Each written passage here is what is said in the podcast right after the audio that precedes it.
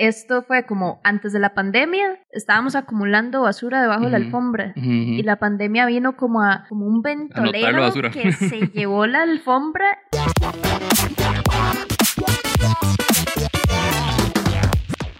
Siento alone.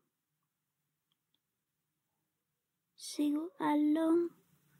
Me sigo preguntando después de tanto tiempo. Yo sigo en mi cuarto porque hoy no me dormí. Me siento alone.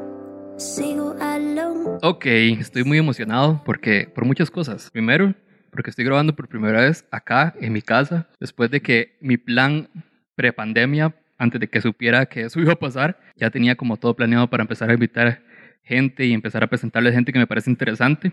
Y finalmente, después de año y medio, lo estoy haciendo. Y segundo, porque tengo a una invitada muy chiva y muy talentosa, que algunos ya conocen, bueno, eh, fijo mucha gente conoce, pero particularmente en la comunidad de Nosos Especial, ya conocen, porque ahí nos cantó un poquito en uno de esos Zoom que hacemos en, en el Discord. Hoy tengo a Raque. Eh, hola, ¿Cómo estás? estoy muy emocionada, muy agradecida. Gracias por, por el espacio. Y no sé, como, como un poquito nervios, pero bonitos, porque estamos estrenando spot. Entonces, Sí, sí, yo soy muy emocionado también. Y Raque está acá por muchas razones. La primera es porque es una cantante, compositora muy talentosa. Yo particularmente la escuché hace, hace poco y me o sea, como que me voló la cabeza, entonces me pareció chiva traerla. Pero además hay una canción en particular que tiene una conexión muy chiva con el concepto de Nosos Especial. Yo habría deseado en realidad haber hablado con vos cuando esa canción salió, porque la canción es del año pasado sí, es del año pasado.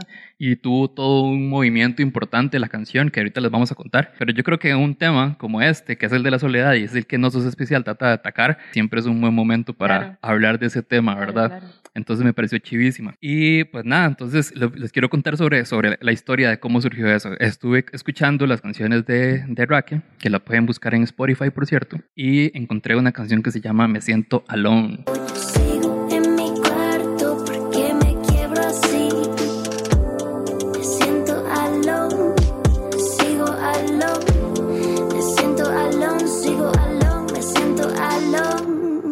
Empecé, empecé a escuchar por ahí.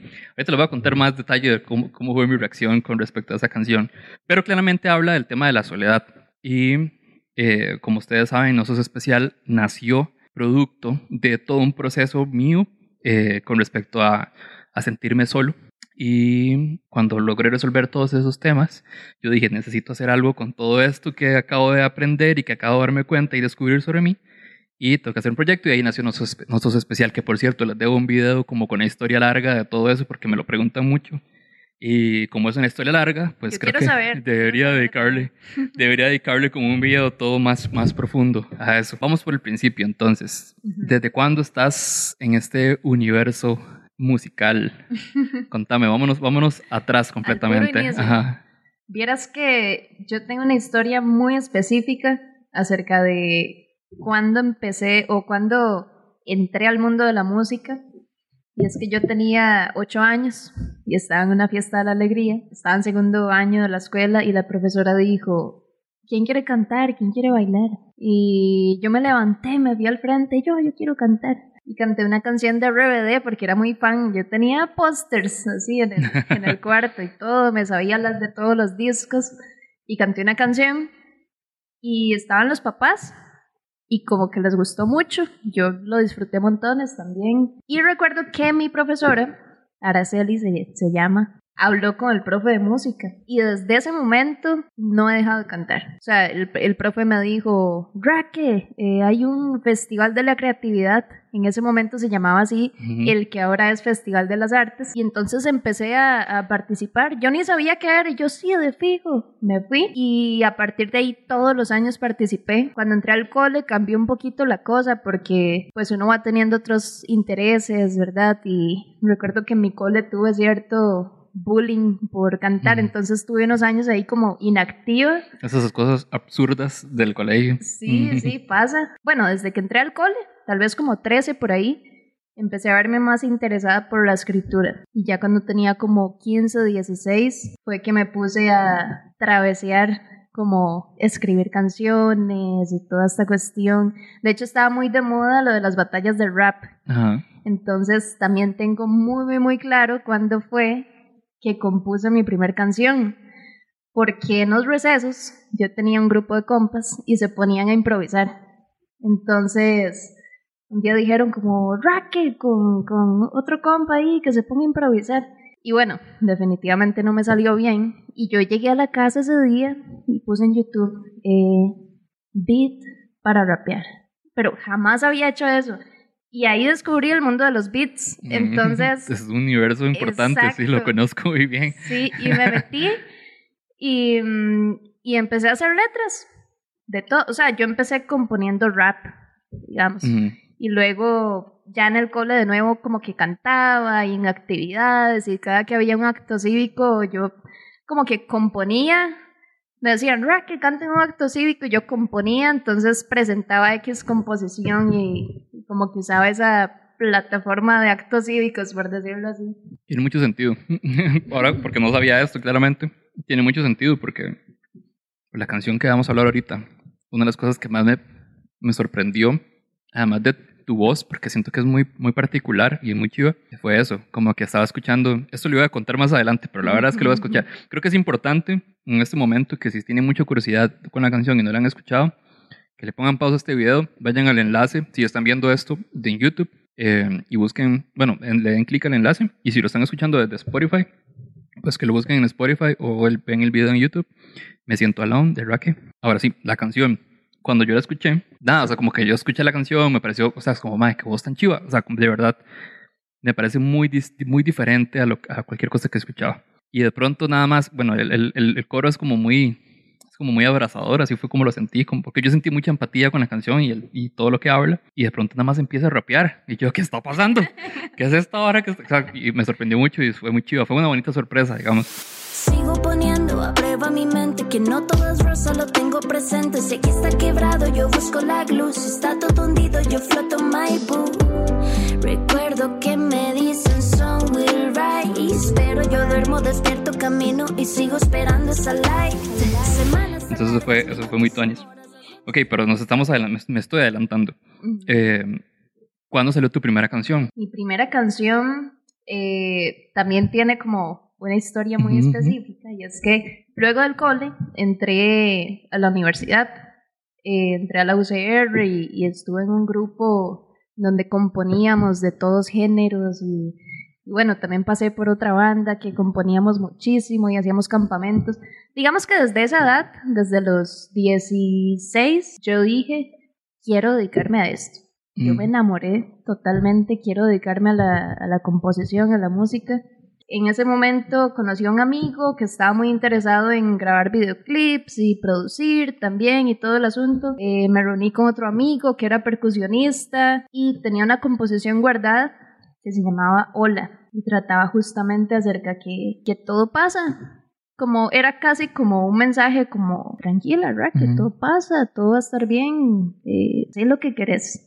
¿verdad? Entonces, bueno, se me ocurrió grabar esta canción con ellos y la lancé a Spotify y eso fue como sembrar un árbol que me llevó a conocer a otro montón de personas y otro montón de lugares y que me hizo adentrarme mucho más ahora sí a este mundo de la composición y de la música y de reafirmarme otra vez quiero dedicarme a esto. Entonces, esa fue mi primera canción. Y de ahí, ¿cuánto tiempo pasa para que escribas Me siento alone? Y es que curioso porque Me siento alone está compuesta por dos etapas. Empezó cuando yo todavía vivía en Cartago y todavía estaba en esta situación como en mi casa y todo lo demás. Yo definitivamente estaba experimentando una depresión y muchísima ansiedad, pero crecí con muchísimo estigma acerca del tema. Entonces jamás lo había definido así, ¿verdad? De hecho, me siento alone y es como leer un diario mío. Es un testimonio totalmente personal, es algo que yo escribí en mi libreta y no me imaginé para nada compartir. Entonces nació ahí como de esta incomprensión, como de esta soledad y desesperanza y quedó guardada. yo la metí a un baúl con llave y luego me siento alone. Terminó de componerse, bueno, la terminé cuando llegó la pandemia. Ok, ok, la pandemia. El tema.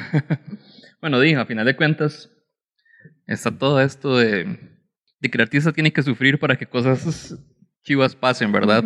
Es una cosa, un tema un poco cruel, pero, pero eso pasa. Ok, vamos a la canción. Entonces, contame cómo, contame con más detalle. Entonces, cómo surgió la idea de esta canción, qué fue lo que pasó, que a vos te pasara, que te diera por escribir esta canción y, y expresar todo eso, porque al final decís, es una expresión muy personal, ¿verdad? Claro. Vieras que es una combinación de dos cosas. Parte de lo que te contaba, como esta, como querer esta libertad de, madre, quiero hacer lo que realmente me inspira, hacer música, ¿verdad? Y sentía como esta prohibición Ujú. pero principalmente, o sea, gran peso de la canción está inspirada en la historia de mi hermana. Resulta que mi hermana salió del closet, entonces en ese momento ella ya no vivía en mi casa con, con mis Ujú. papás, ella ya se había ido, pero digamos, toda esta incomprensión recayó directamente sobre mí en mi casa como, sí, con mis papás. Entonces yo tenía muchísima impotencia, tenía Ujú. muchísimo enojo, tenía tristeza, incomprensión, desesperanza. Era como, mae, ¿por qué esto falta? O sea, Ujú. por- no, ¿por qué esto pasa? Ah, Hay algo muy chiva que estás diciendo y es poder desmenuzar de alguna manera la soledad. Porque es muy fácil entender la soledad como estar físicamente alejado de gente, Ujú. ¿verdad? Ujú. Y quizá es probablemente la que más, es la que es más probable que todo el mundo sienta, que en algún momento la gente que querías ya no está, o estás en un lugar, ¿verdad? Eh, alejado de las demás personas, pero también hay mu- muchos otros tipos de soledad. Y bueno, con Osos Especial me he dado cuenta todavía más de eso. Por ejemplo, está este que te digo, es como sí, que te vas, no sé, que te mueves de un lugar a otro geográficamente y pues estás lejos de todas las personas que son significativas para, para vos, que fue algo que me pasó a mí, que fue una de las cosas que me pasó a mí. Porque, por ejemplo, y eso lo he dicho creo que en un par de episodios, pero creo que es importante, se suele creer que por que Costa Rica es tan pequeño, vos te mueves de un lugar, digamos como, dije, en mi caso San Carlos, a San José, pues no vas a sentir el golpe de, de haberte movido, porque estamos, tan estamos a dos horas, dos horas y media, pero es como si yo más me pudiera ir, ¿verdad? Como si nada más me pudiera mover con esa facilidad y no es cierto. Y además e- es, no es tanto también alejarse, sino que estás haciendo una nueva vida en un nuevo lugar. Y por lo tanto tienes que empezar por conocer gente, eh, a empezar a meterte en círculos que ya existen y que ya están súper consolidados, ese tipo de cosas. Entonces ahí empiezas a sentir como esa soledad también. Pero hay otro tipo de soledades. Está esa soledad de la, de la que también me pasó a mí. A veces estás rodeado de personas, pero te sentís solo. Ujú. Y es porque no tenés vínculos significativos con gente. Conoces a un montón de gente, pero no has logrado generar un vínculo eh, por la razón que sea. Puede ser porque te cuesta, porque que eso pasa mucho, que tal vez uno no tiene las habilidades sociales suficientes, ¿verdad? Y como que necesitas más bien como que la iniciativa llegue por alguien más. Y después está la soledad, y bueno, hay un montón más, pero también está el que estás hablando, el de la incomprensión. Ujú. Y que también pasa, que es como me está pasando esto en mi cabeza, no sé cómo expresarlo, la gente no lo está entendiendo, la gente no me comprende. Ujú. Eso es soledad también, de Claro. verdad. De hecho, es muy curioso porque comparto mucho lo que decís. Digamos, en esa época, comparándolo ahora con tiempos de pandemia, que siento que es una de las principales razones del por qué se disparó la crisis que ya existía de salud mental. Pero a lo que voy es que en ese momento, pues yo estaba rodeada de muchísimas personas. Para empezar, que no vivía sola. O sea, no, no, no me había independizado todavía, pasaba mucho en este ambiente que te digo, de sesiones, eh, de incluso conciertos, ensayos y toda esta cuestión, pero era algo que yo me guardaba para cuando llegaba al cuarto en la madrugada y no podía dormir. Es, es, es difícil. Y sí, evidentemente con la pandemia fue todavía más, más evidente. Y por eso fue que con nosotros especial empecé a hacer como otras cosas, porque yo dije, ¿qué pasa si alguien que ya por sí se sentía eh, solo de diferentes maneras, de todas estas maneras diferentes, ya no puede salir? Yo me acuerdo que una época en la que más sufrí el tema de la soledad y todavía ni siquiera sabía qué me estaba pasando, yo me acuerdo, y estaba, y estaba joven, digamos, era la época de fiesta y demás, pero a mí me pasaba que me daba eh, FOMO, eh, que se llama, eh, eso, tiene, eso significa Fear of Missing Out, que es que estás en, en tu casa y sentís que te estás perdiendo de algo y tienes que salir, ¿verdad? Como que la gente se está pegando a la fiesta y la está pasando demasiado bien y te lo estás perdiendo, ¿verdad? Y eso es un tipo de ansiedad que te da por no querer estar solo, ¿verdad? Y a mí me pasaba eso. Yo me acuerdo que yo vivía solo en el aparta y yo decía, no puedo estar aquí solo, no puedo. O sea, me, me da demasiada ansiedad y salía y me pegaba a la fiesta de viernes a domingo, ¿verdad? Ujú. Entonces Yo digo, de fijo, hay mucha gente que está pasando por algo muy similar. ¿Qué pasa si ya no la dejan salir? O sea, ¿qué pasa si, verdad? Yo tuve como dos, do- como dos ideas. Uno, que sí, que le iban a sufrir. O dos, que por el hecho de que todo el mundo estuviera encerrado también, pues más bien se bajara, ¿verdad? Como no te estás perdiendo de nada porque todo el mundo está encerrado. Claro. Pero, pero o sea, ese es un ejemplo. O sea, No, pero cuánto- creo totalmente que la primera. Sí, sí. Porque, de hecho, mucho de lo que creo de, de este concepto de soledad es lo que te decía. O sea, es como una crisis de salud mental mundialmente que ya existía, pero esto fue como antes de la pandemia, estábamos acumulando basura debajo de la alfombra y la pandemia vino como a como un ventolero que se llevó la alfombra y quedaste al descubierto con toda la basura. Y es como, ¿qué hago con esta vara? Sí, y no hay, y no hay, no hay de otra. Es como no puede salir. Y, y hablando principalmente de la época más ruda en la que de verdad ni siquiera se podía salir a hacer nada. Sí, yo que ya yo estaba como, como que ya lo tenía súper trabajado y demás.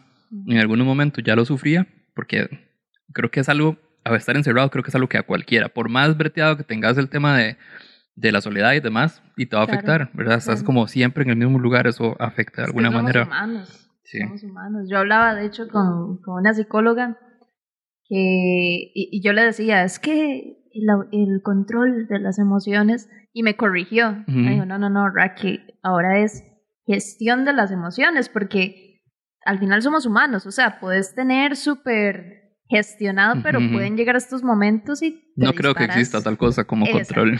no creo. Sí, sí, Ujú. y creo que es una, una forma más, más honesta Ujú. de decirlo. Y, mm, ok, entonces, escribí la canción. Cuando la tenés escrita, pasa la pandemia. ¿Qué, qué sucede después? En la época de pandemia. Es que, de hecho, hay otra etapa, porque está como cuando todavía no me había independizado, que empecé la canción en mi cuarto en la madrugada y tipo eh, expresándome en la libreta. Luego cuando me independicé, que fueron mil cambios, ¿verdad? Mil cosas que, bueno, este tema, de hecho, en parte por eso comparto tanto el concepto de no sos especial, porque acompaña mucho a las personas que están justo en estas etapas, ¿verdad? De independizarse y ser adulto y ahora qué hago con mi vida. Otro, otro tipo de soledad, sí. Exacto. Y luego se vino la pandemia y fue como reconfirmar ese sentimiento, como, uy, mae, otra vez me estoy sintiendo así, pero ya podía identificar y describir qué me estaba pasando porque ya me había acercado a la psicología y ya estaba yendo a terapia. Entonces, sin estigma, ya podría decir, estoy pasando por una Claro. depresión severa. Claro, claro. No puedo, yo siempre digo que cuando uno cuenta una historia es porque ya, la, ya, ya estás preparado para hacerlo. O sea, Claro. como que es una forma de liberarlo. Entonces tiene mucho sentido que si sacaste la canción es Claro. porque había... Y también, te voy a ser honesta, digamos, mucho de mi, de mi impulso fue ver mi entorno. Y justamente creo que esto es como va de la mano con No Sos Especial. Yo pensé, más personas están pasando por esto, más personas están sintiendo alone. Y yo dije, podría valer la pena lanzarla. Tal vez, aunque sea una persona que se sienta acompañada y la escuche y diga, uy, yo también me siento así. O, uy, no soy la única persona. Entonces, ese fue mi mayor impulso para poder vulnerabilizarme, porque al final es eso, yo estaba mostrando algo que escribí eh, muy íntimamente eh, con ese fin, eh, de acompañar, de visibilizar y de quitar este estigma de, de hablar sobre cómo nos sentimos. ¿verdad? Porque muchas veces me pasaba que estaba pues en esta etapa o en este periodo muy deprimida y me tocaba ir a algo social familiar, por ejemplo, y tener que inventarme algo, como, ah, sí, es que ando engripada, para que para no tener que adentrarme al tema de es que estoy deprimida y por eso estoy agüevadísima y no me interesa hablar con nadie. Quiero estar acostada, de hecho me costó mucho venir. y eso también uniéndolo con que, bueno, no me etiqueto, pero soy una persona extrovertida. A mí me da mucha energía hablar con otras personas, socializar. Entonces sí fue como ese cambio drástico y yo dije, esto hay que hablarlo, hay que tirarlo sin filtro, que más personas hablen acerca de cómo se sienten y eso quita el estigma, se normaliza hablar de salud mental. Exacto. Creo que, creo que es, es un, hay un efecto en el momento en que vos hablas que afecta a ambas partes positivamente. Porque vos simpatizas con otras personas, ¿verdad? Acompañas a otras personas en el momento en el que hablas de lo que te está pasando, porque de fijo hay un montón de gente que le está pasando lo mismo y dice como, ah, Raquel está, Raquel está hablando de esto. Capaz esta es una buena oportunidad para yo hablar también de que me estaba pasando lo mismo. Pero también te estás creando vos misma un espacio seguro. En el momento en que empiezas a abrirlo, te quitas un peso de encima. O sea, en el momento en que lo contaste, quitas un peso de encima. Ujú. Porque una cosa es, o sea, cuando no, cuando no lo hablamos o cuando no lo compartimos, los- lo cargamos. Porque sigue Pero dando vueltas en la que- cabeza. Pero vieras que siento ahí como una discrepo con algo, Ujú, ujú. porque creo que puede ser de igual forma muy pesado compartirlo. Ajá. Digo, de nuevo, apoyo totalmente esa idea de que tiene que normalizarse. De hecho, pesa justamente por esta falta de normalizarlo, de hablar como cómo nos sentimos.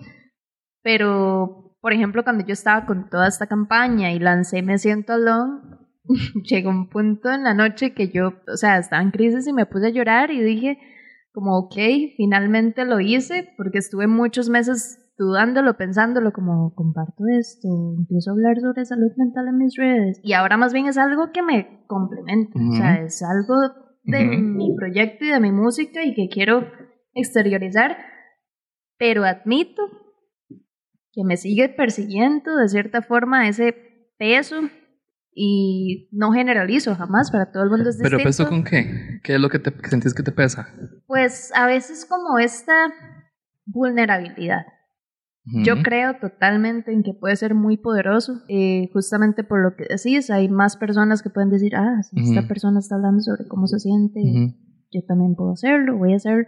De hecho, yo estoy profundamente agradecida con algunos blogs que sigo porque me inspiraron a eso y incluso hasta memes que yo veía y, Ujú. ah, mira, No, el poder del meme es impresionante. hasta en totalmente. humor se puede ver, ¿verdad? Sí. La, la salud mental. Es súper importante verlo con humor. Totalmente, y todo eso me inspiró, pero sí acepto como ese peso con el tema todavía. Ujú. Digamos, creo que sí requiere como de una preparación, querer hacer movimiento, por ejemplo. Ujú. Yo creo, yo creo que tiene mucho que ver hasta dónde uno comparte. Ujú. Porque digamos, que yo sea tan abierto, porque siempre he sido muy abierto con, con mis historias y demás en el podcast y especialmente con el otro que te dije que se llama Decime Barry, que es Ujú. meramente historias mías, no quiere decir que yo comparta todo lo que me pase o todo lo que estoy pasando. Sí digo que me está pasando algo, como, hey, por aquello, es que ando como más o menos, pero tampoco es como uno que comparta como mucho detalle. Yo creo que la clave de lo que he compartido y esa apertura ha sido que lo que he compartido ya lo tengo claro.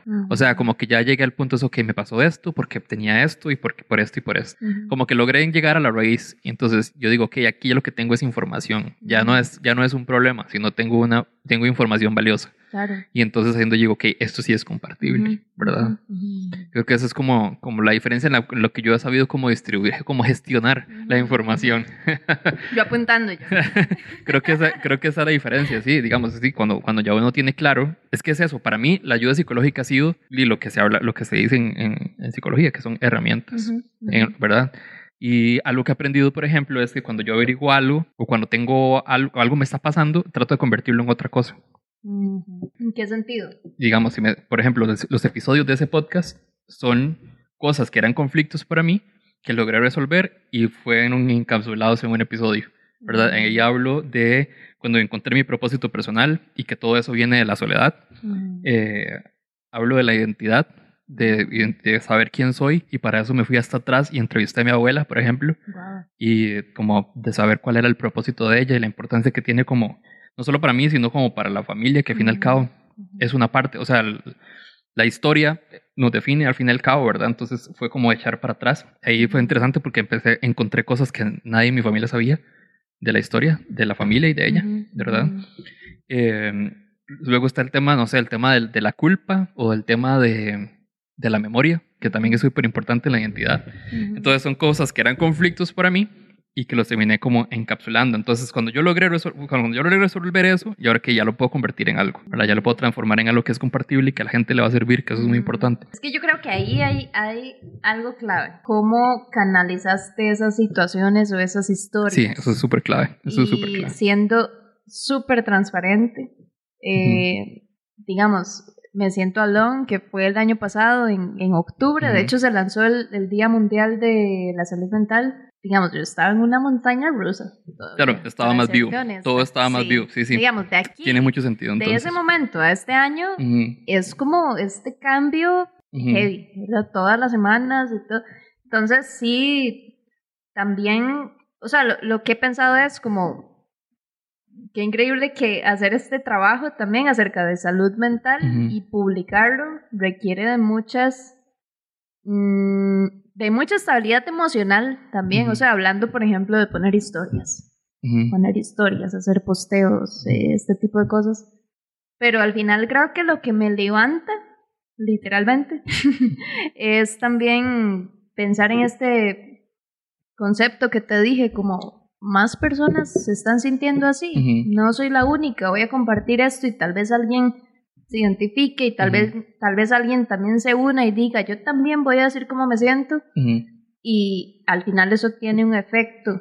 Entonces, pues creo que ese es como mi Claro. motor. Claro, no, no solo acompañas gente, te acompañas a vos también. Claro. Porque es al momento que lo compartís, porque a alguien le va a servir, a alguien le va a servir.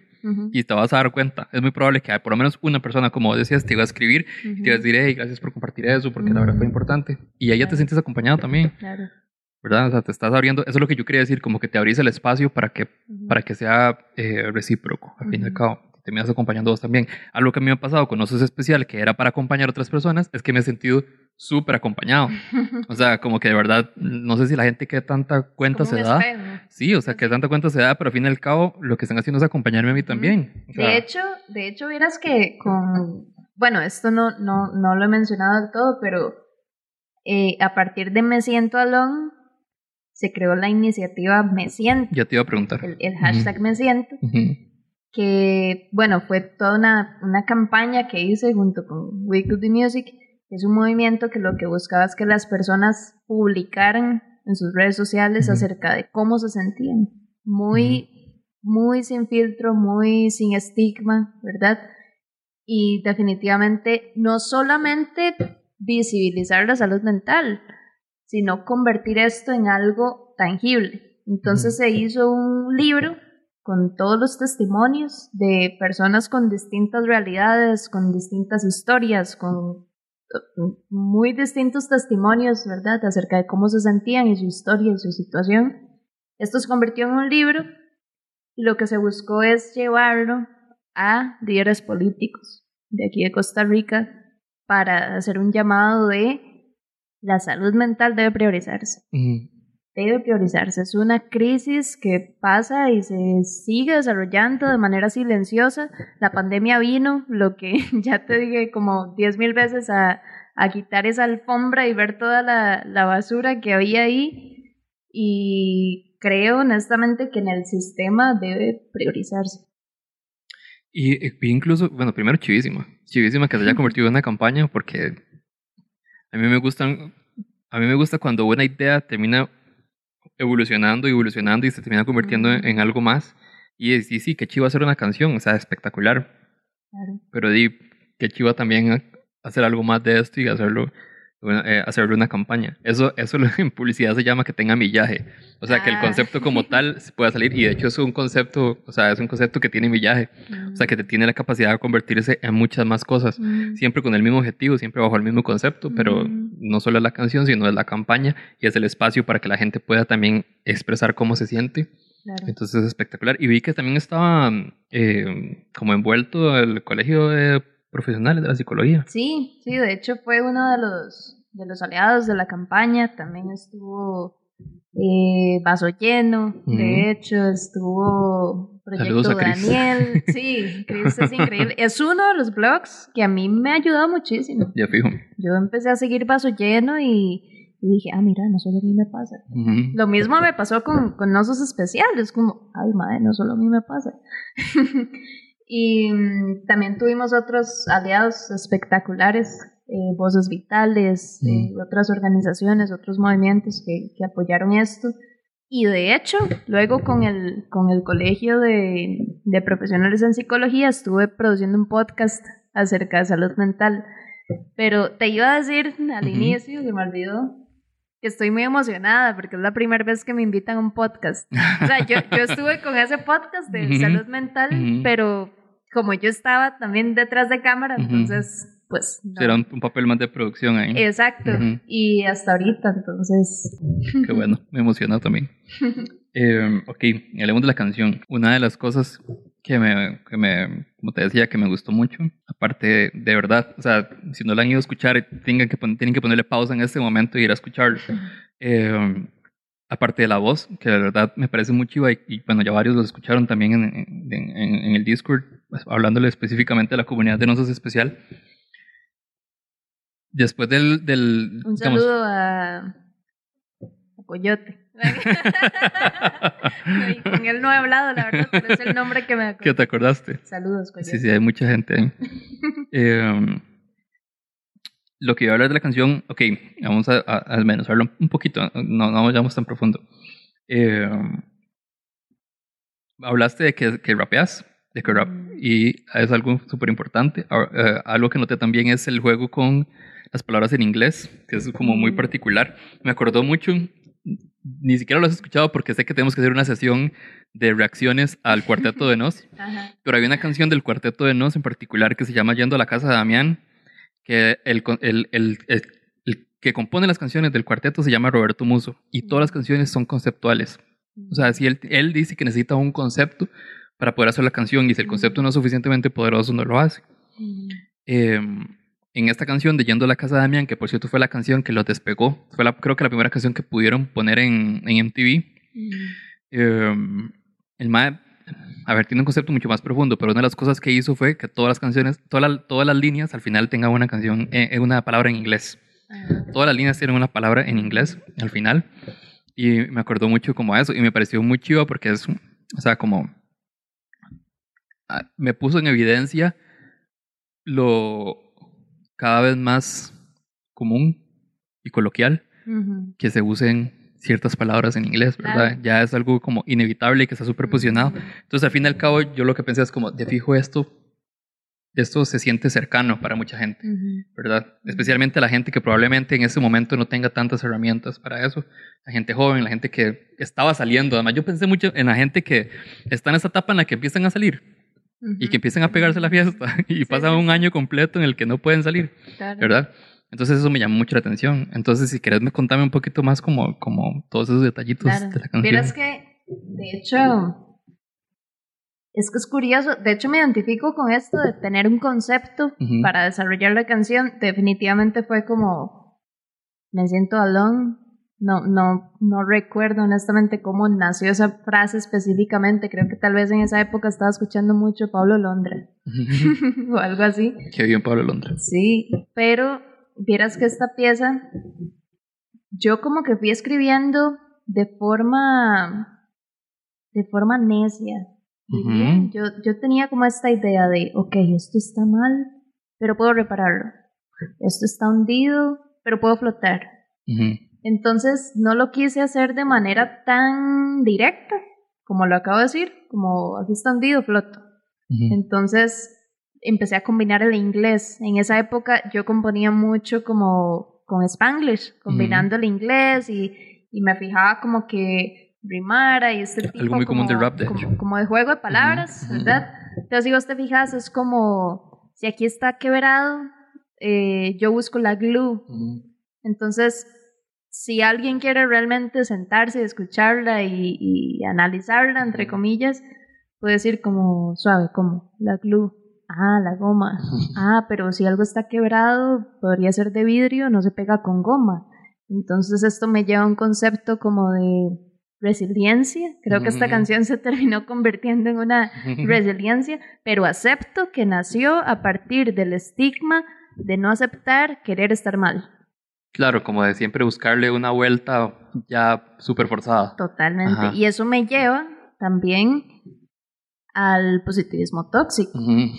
Sí, fue lo primero que pensé. No puedo estar mal y, y tal vez en algún momento cuando yo estaba más, más en, el, en el cole y así, era como consumidora de estas frases porque no había nunca sobrellevado alguna situación con la depresión o la ansiedad y ahora es algo de lo que más critico. ¿verdad? Porque deshumaniza totalmente el mae, acepta que sos humano y tenés emociones y te sentís mal y está bien estar mal. No, y es importante saber identificar cuando uno está mal. De hecho, yo tengo como un problema con, el- no solo con el positivismo tóxico, creo que incluso con el positivismo. Porque el positivismo trata de ver el lado bueno de las cosas siempre, pero es importante ver el lado malo. O sea, ¿cómo sabes que algo está oscuro? O sea, ¿cómo saber encontrar la luz si no puedes distinguir entre la oscuridad y la claridad, por ejemplo? O sea, necesitas saber las cosas que están mal para saber cómo, cómo solucionarlas, ¿verdad? Eh, de hecho, hay una frase que escuché, no me acuerdo de quién, probablemente nuestro amigo Diego Rusarín, que, nos Eh. que ya me bloqueó de todo lado, por cierto. Eh, que es Saludos, que. Diego. que es que. Ay, por reírme de Diego Rusarín se me fue, espérate. Como Que el pesimista, ok. Ajá. Que el pesimista, que digamos, yo sí me, siempre me he considerado ah, desde hace mucho tiempo como una persona pesimista. Y me hizo mucho clic la frase porque es que el pesimista sabe que siempre las cosas pueden estar mejor, ¿verdad? O sea, como que porque está, está considerando lo malo. Si sabes identificar lo malo, sabes que puede estar mejor, ¿verdad? Entonces, desde ese punto de vista, yo me considero absolutamente pesimista, porque sé que las cosas siempre pueden estar mejor. Claro, uno puede hasta cierto punto llegar a decir, bueno, aquí me siento tranquilo, en esta, en esta posición encuentro balance también. O sea, eso me lo paso. que creo que proviene también como de esta necesidad del contraste. Ujú. Si, o sea, el más cliché es como necesitas de lluvia para apreciar el sol, algo así, pero es como esa necesidad del contraste. Y es que también creo que sistemáticamente, y, y esto se relaciona con la pandemia, es que creo que todo está tan amarrado como el haberla lanzado, considerar que otras personas se sentían así, esta crítica al positivismo tóxico.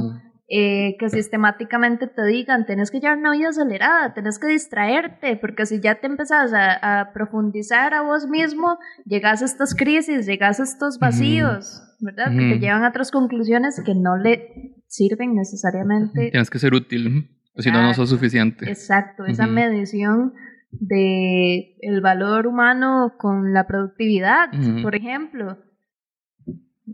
Hay Ujú. mucho, mucho, mucho. Pasa mucho con la tristeza, por ejemplo, como que la gente no se quiere sentir triste. Y yo, yo tengo más, me siento, ¿cuál es la palabra, es la palabra correcta? Aprecio más la tristeza que la felicidad, por ejemplo. Wow. O sea, yo puedo estar en paz, que es lo, probablemente lo que más busco. La felicidad para mí es una emoción muy cortita y que llega cuando uno no la busca. Si la buscas, más bien entras en este ciclo de de, mm, de, de necesitarla cada vez más, o sea, se vuelve una droga. O sea, la sentís un poquito, es como yo quiero seguir sintiéndome feliz, busco maneras de sentirme feliz, le pago a gente, compro libros de autoayuda y demás para volverlo a sentir. Para mí eso es como, como una droga. Yo creo Yo que prefiero- ese es el sentido de las drogas. Hecho. Exacto. Entonces, para mí es como estar en paz es, es como el- la, la emoción que más busco. Pero de la tristeza se puede aprender un montón. O sea, la tristeza te acompaña más que la felicidad, por ejemplo. Este, pero la tristeza nacen, han nacido probablemente las mayores obras de arte, eh, las canciones, todo- hay, un, hay un montón de cosas que han nacido de ahí. De hecho, yo diría ¿Qué, que... qué ha nacido de la, o sea, qué ha nacido, qué arte ha nacido de la felicidad? ¿Verdad? O sea, como qué cosas nacen como, ay, sí, me siento demasiado feliz y es esta obra porque me siento feliz. No, o sea, si vos te pones a pensar, la las mayores eh, obras de arte yo vienen de diría alguna que emoción de la como, euforia. De la euforia de fijo, sí. Bueno, sí, Porque es como ese extremo... Bueno, es que a mí me pasa. O sea, para- pero ¿no para crees que hay una conexión de algo, con algo más? O sea, te puedes sentir muy emocionado porque, estás, porque estás expresando algo y sentís Exacto. euforia. Porque hay otros factores, pero de hecho relaciono mucho la tristeza con esa soledad y profundidad personal, por ejemplo. Pero totalmente. O sea, muchísima de mi inspiración es como, "Mae, voy a escribir esta crudeza me siento súper triste de esta vara. De hecho, desde Me Siento Alone es como, ¿qué voy a estar filtrando? Me voy a escribir lo que pienso, no importa, no sé si va a salir, sí o no, o quién lo va a escuchar, pero eso es lo que se necesita, hablar sin filtro y, y ya. Sí, y, y no, y con, con la, con la tristeza, por ejemplo. La gente se siente triste y hace todo lo que sea para dejar de sentirse triste. Y una de las cosas que yo he aprendido es, a ver, hay razones de razones, hay razones como más profundas y que hay que tratar en terapia, por ejemplo. Pero a veces la tristeza nada más llega y la gente hace o busca hacer cosas para no sentirse triste y a veces es nada más dejarlo hacer. Aceptarlo. Ajá. De hecho, yo siempre, yo siempre he hecho la analogía con la, con la ansiedad, por ejemplo. Para mí la ansiedad es una visita de una persona que conoces, que no es compa, pero conoces, y que llega a la casa sin avisar, y es como, y no la puedes decir que se vaya. Entonces está ahí, en la casa, ¿verdad? Dando vueltas, agarrando cosas, tocando varas, ¿verdad? Ay. Y entonces vos le decís como, y lo que hay que hacer es decirlo, es como, mae, si quiere anda por aquí, pero yo voy a estar en mis varas. Entonces la Ajá. ansiedad no va a estar ahí, va a estar ahí, pero uno está en sus varas. Entonces es una manera como de, de- de- ¿verdad? Porque si te concentras y la pones a ver qué está haciendo, vas a estar todo el rato como estresado y mucho más ansioso. Pero si es como, ok, la ansiedad llegó, que ande, que esté Iba- ahí. iba Con, la, con la decir- con la tristeza también. Iba a decir, y perdés el día. Y eso es parte de lo que estaba diciendo Sí. también, como esa necesidad de tengo que hacer cosas. Sí, sí, y esa exacto. insatisfacción en la noche de, ay, no hice lo suficiente. Ujú, ujú, ujú. Ujú. Es como nada más dejar ser, dejar, dejarlo ser y que en algún momento se va a ir. De hecho, eso, es la- eso ha sido como, como la herramienta última con el tema de la ansiedad. Como dice, a veces nada más hay que dejarlo hacer. Cuando llega, porque llega, porque hay razones como, a ver, una cosa es tener ansiedad por tener ansiedad, porque estás en, un- una situación como de, como de cierta sensibilidad, por decirlo así. Claro. Pero también vienen, y también hay ansiedad por cosas que te están pasando particularmente. Y Ujú. obviamente, si eso sí hay que, hay que abordarlo de alguna manera. Claro. Pero cuando llega así, porque llega, creo que esa es la mejor manera como de, una de las mejores maneras como de, de afrontarlo. Y con la, con la tristeza también. La tristeza es una visita que llega, pero ahí está. O sea, como que esa, más bien es como una visita que llega y se tira en el sillón. Y está ahí como, ajá, y está así como, encobijado, como arrollado una cobija. De repente, madre, ya te estás quedando mucho. Sí, es como, exacto, es Eh, como. Ya pasaron dos semanas. Eh, y la más bueno, ya me voy. Qué bueno. Esto es audio meme. Eh, digo, meme en audio. Ajá. No, no, qué chiva. Me parece, me parece muy chiva y me, me, me alegra haber sabido un poco más a profundidad como de, de cómo se hizo la canción. Eh, me parece chivísima todo lo que pasó con respecto a la, a la campaña. Eso sí lo estuve viendo. Sí, me encantaría poder escuchar más, la verdad. Poder escuchar más canciones así. Ah, bueno, te iba a preguntar Ujú, lo que has escrito, porque supongo que has escrito muchísimo más, que nada más no, no ha salido y así. ujú. Pero mm, viene más o menos como de la misma dinámica, como de cosas que, que te están pasando, como esto de, de sacar. Claro, verás que yo, bueno, a mí me inspira muchísimo escribir acerca de las emociones. Ujú. Y, y creo que ahora, de hecho, pronto lanzo una canción que... En exclusiva. Exacto, voy a hacer el spoiler aquí solo para los que escuchan No Sos Especial. La canción se llama Futuro Ex y Está chido ese nombre. pues también aborda como mucho esto de las emociones, diría también que extremas y sin filtro, porque lo que he pensado y con lo que me identifico mucho es que la vulnerabilidad es muy poderosa, Ujú. muy poderosa para, para conectar con más personas y que alguien diga, ah, mira, esto, todo bien, yo también podría hablar de esto, ah, mira, a mí también me pasó. Entonces sí, estoy mucho con este tema. eh, totalmente tengo mucho que he escrito que no ha salido, pero estoy en este proceso de, de ir lanzando música. También estoy con, con otros proyectos, ¿verdad? Para, para otros artistas o para otras campañas. eh, pero bueno, esto definitivamente es mi pasión y diría que es lo que me, me levanta de la cama a veces. Como, Sí, sí. "Madre, quiero escribir, quiero crear. No, y además estoy seguro, estoy seguro que te va a ir súper bien. Gracias. Es como, de verdad, no sé, yo es que me emociono mucho cuando escucho a alguien que es como que siento que tiene como mucho potencial y que es muy talentoso, muy talentoso. No, gracias. Pero- Yo, pero sí. De verdad, de verdad, te agradezco muchísimo el, el espacio. De hecho, creo que durante la campaña me siento, definitivamente hablé del mensaje, como de, de esta necesidad de priorizar la salud mental, de la importancia de, de los testimonios, de ver otras realidades, todo esto. Pero creo que nunca me había sentado a hablar acerca de por qué nació la canción, que al final sí representa una depresión, pero ¿por qué nació? Entonces también toca este tema eh, y creo que conecta mucho con por qué eh, apoyo tanto la, comuni- la comunidad LGBT, ¿verdad? Y es algo que tal vez no, no he hablado con tantas personas. De hecho, lo, lo he hablado con muy pocas personas, así que te agradezco mucho el espacio. Bueno, primero me siento muy halagado y segundo, y eso que no te puse a hablar de la parte creativa también, porque eso nos podríamos poner a, a hablar Otro- todavía otro más. capítulo, otro capítulo. Totalmente. Bueno, para ir cerrando, contale a la gente cómo te puede seguir, eh, dónde puede escucharte, dónde puede ver, eh, bueno, toda tu música. Bueno, en redes pueden seguirme como Raque, que se escribe R-A-Q-E. En, bueno, en las redes algo como Raquelele, porque estuve componiendo mucho con el ukelele, entonces le puse Raquelele.